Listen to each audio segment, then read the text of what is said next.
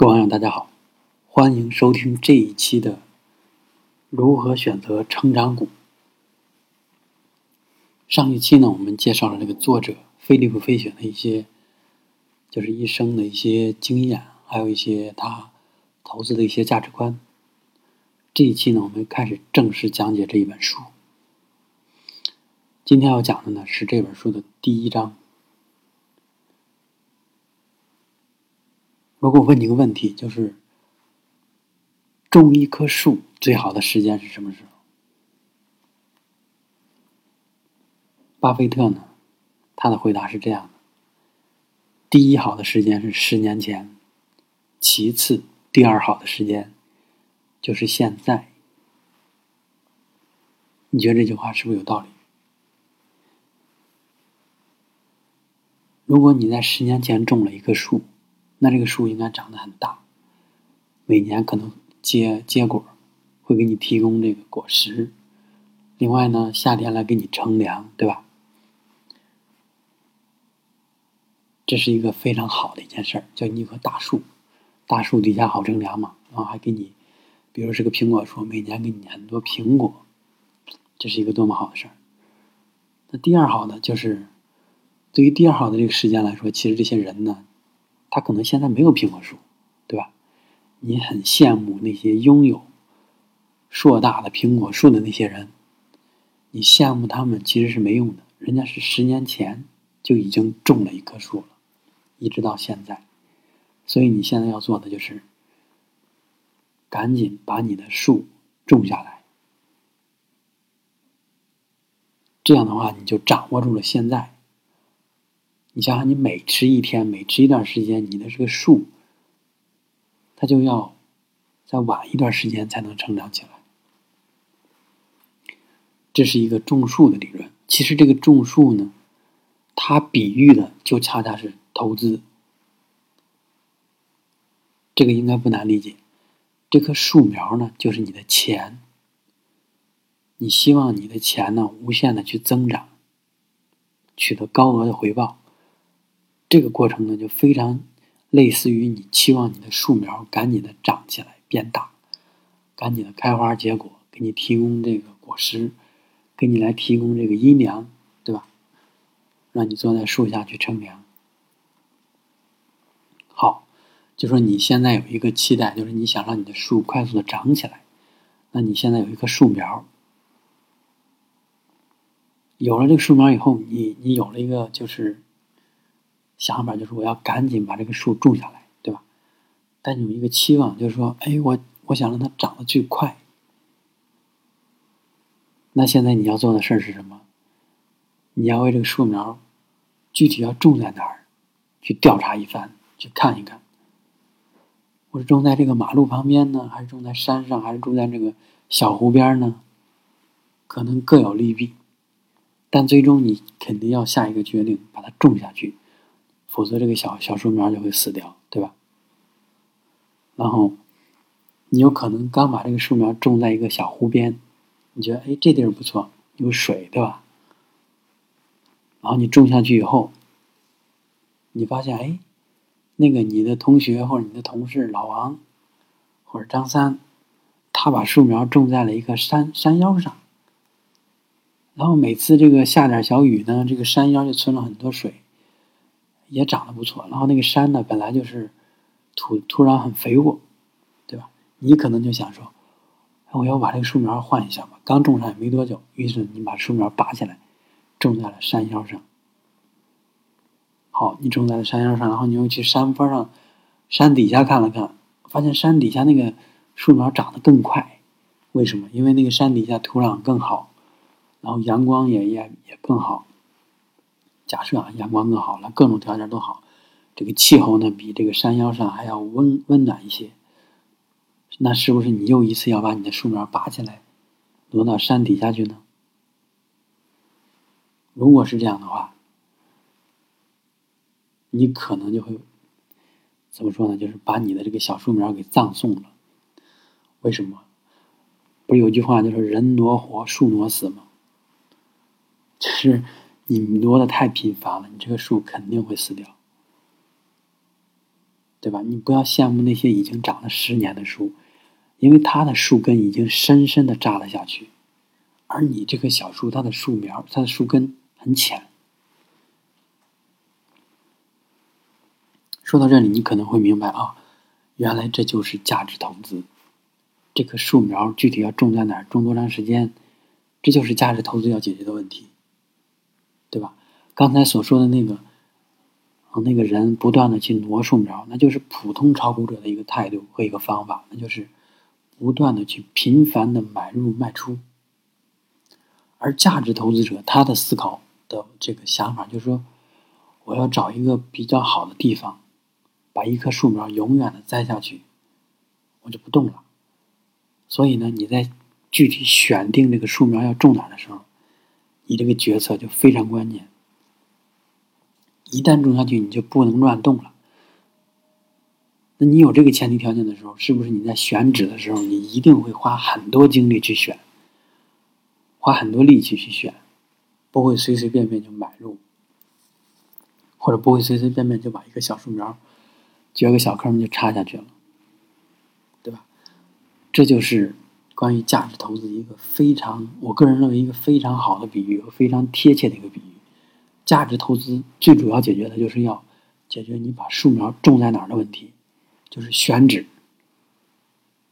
选址就要选那些大公司、好公司，不要去选那些小公司、坏公司或者一流或者二流的公司。你要选一流的公司。然后一旦你把这个树苗种下去以后，你就不会去关心他人那些树苗长得多快多慢，你就不会去做这些事儿。你要关心的就是关心你这个地址，以及你关心其他更好的地方，然后再去买新的树苗把它种下去。你不会把同一个树苗不断的去挪来挪去。好，如果你把这个理论理解了，那我觉得其实你已经真的掌握了价值投资的这个精髓所在。价值投资没有那么复杂，关键就在于你如何做到。通过自己或者通过学习，如何做到说，我一棵树苗埋的准，就是我种的准，种到这个地儿，我看的这个地地儿比较准。另外就是，你如何说服自己，或者说你让自己这个心安理得的不去挪这个树苗，不会乱动这个树苗。好，以上呢就是关于这个价值投资呢，嗯，一个简单的比喻。这个比喻呢，其实我也是基于就是第第一章这个文章的内容来想出来的。第一章它这个标题是说从往事中，就从历史中学到的一些经验，就是作者具体就说，嗯，无论你是出于什么目的去炒股，对吧？你可能觉得这个钱放进来会有通货膨胀的威胁，你买这个债券吧，债券可能。它的增长率和收益率还不如通货膨胀呢，所以你间接就你间接的还是在赔钱，就你的钱还在失去这个购买力，购买力在逐年的下低、降下降。所以呢，就是炒股的原因呢有千千万，也有可能你是觉得周你的同事谁谁谁炒股挣钱了，你的亲戚谁谁谁通过买股票然后发了。对吧？可能有各种各样的表象的原因，但实际你决定买股票背后的原因只有一个，那就是让你的钱来生钱，让它来获利，否则的话就没有意义。这是炒股的唯一一个本质的目的。好，那这个目的我们都都没有什么意义，对吧？就是我们都达成共识，我们都能，我们都想通过炒股来挣钱。好，这是一个大的前提条件。那这个作者呢，接下来就去参考了一下，说，在过去那么长时间里，人们炒股是通过哪两种方式或哪些方式去赚钱的？他总结了两种方式。第一种方式呢，就是随着这个经济周期呀，去赚这些钱。这怎么理解？就是说，当这个经济经济处于底底底部的时候。你要买入股票，这会儿便宜，然后当这个经济周期繁荣那个时候来临的时候，你把它卖出去，这是不是就能赚到很多钱？然后这种呢，其实这个经经济周期在二十世纪初的时候，也就是一九三零年之前或一九五零年之前，很多人都是通过这种方式赚到了钱。为什么？因为那会儿其实美国啊本身就是一个自由经济的市场，然后那会儿的这个经济相关的制度啊、法规啊，还有一些保障措施其实不太健全。在利益的驱使下，就是有各种就是供大于求啊这种这种现象出现。所以呢，这个经济周期呢，每隔个十几年它就出现一次，而且还比较快。比较有规律，所以呢，那些就是知道这些第一时间能掌握这些信息的人，能观察出这个经济的一些趋势的人，他们就通过这种方式赚到了钱。这是第一种，就是按经济周期这种上升和下跌的趋势来进行股票的这个交易。第二种方式呢，其实作者总结为，就是他的说法，就是说。赚的其实是伴随着这个公司成长的钱，这怎么理解？就是说，你把这个钱呢投在那些具有非常你看好的、非常好的这个发展前景的这些公司身上，让他们去不断的去获利。那这样的话，其实公司在为你挣钱。只要这个公司发展的好，你的钱就不断的在类似于滚雪球，越滚越大。作者其实他自己喜欢的。和支持的就是这第二类的这个赚钱的方法、投资的方法，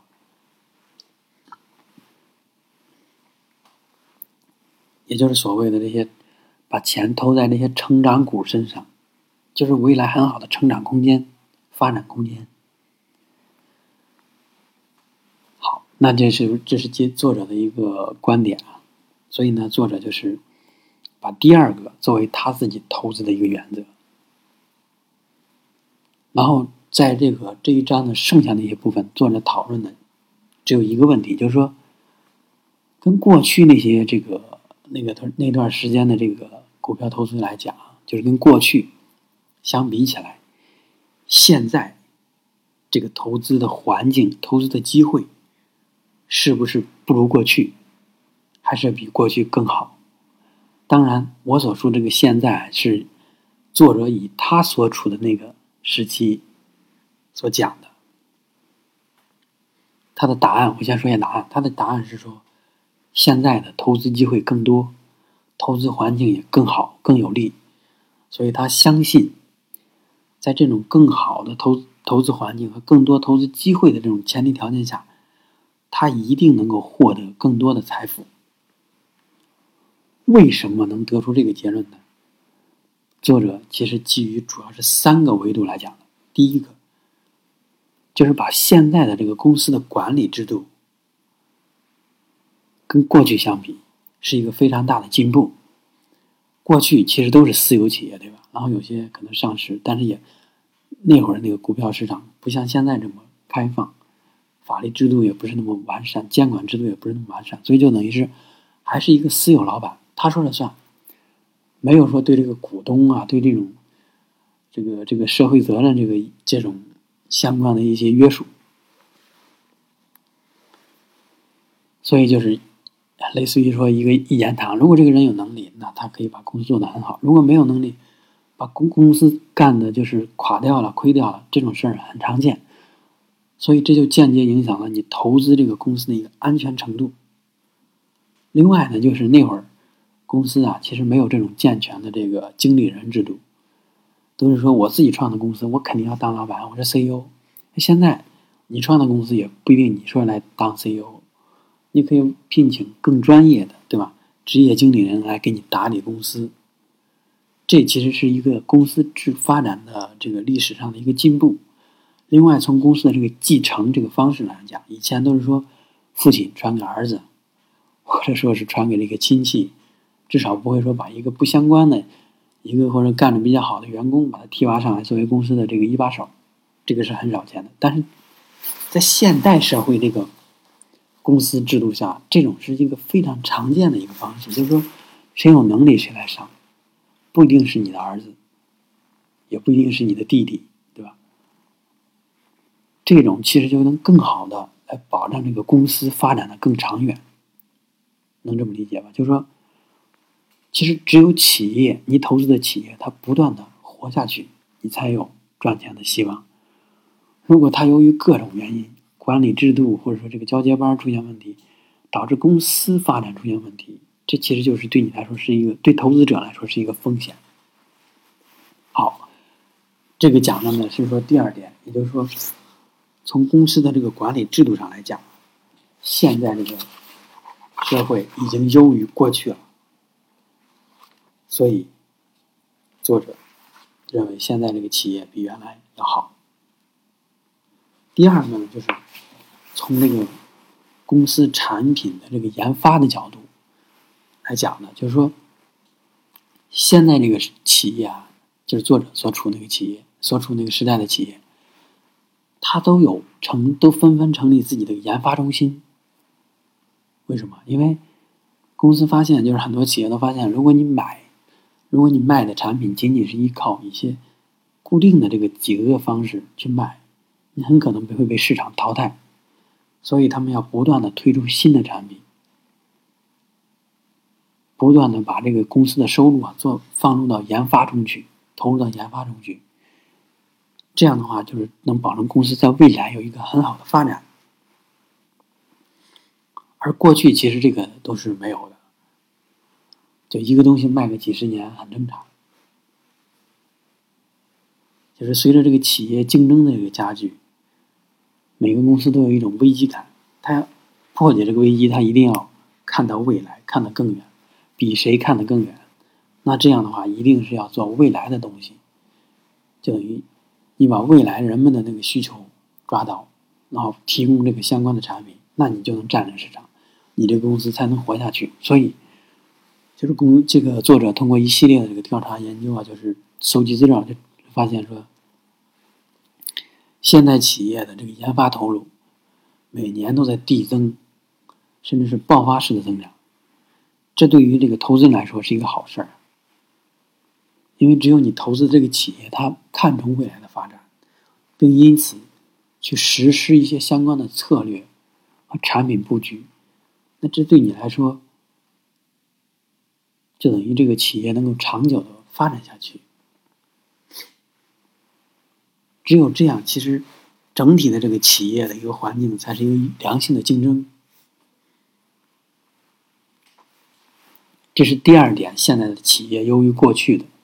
那第三点呢？其实讲的就是在这个整体的这个经济环境、经济危机的这个处理和度过的过程中，企业比以前更好一点。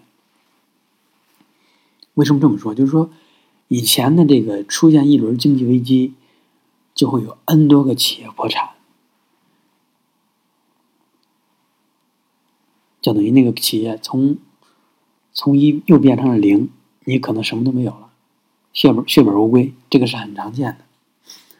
但是随着现代这个经济的发展，还有这个政府体制的这个完善，他为了这个自己的这个政党的利益，这个执政的利益，或者为了比如说美国这个两党竞争。如果哪一个这个政党在执政期间发生了经济危机或者一些经济的动荡，那他可能就会下台，对吧？人民就不会站在他这一边。因此，政府啊，他制定了很多相关的这个经济危机应对的策略，以及这个经济体制制度。所以呢，在经济危机来临的时候。现在这个经济危机来临的时候，一般政府能够通过一些调控的手段，把这个经济危机呢进行一个缓冲。另外呢，就是通过一些手段和策略，让这个经济危机的这个周期呢，就这个度过经济危机这个这个时间很短。然后复苏呢，也会通过一些，比如说投入这种资金，或者是去带动一些这个消费这种。方式呢，帮助企业去度过这个经济危机。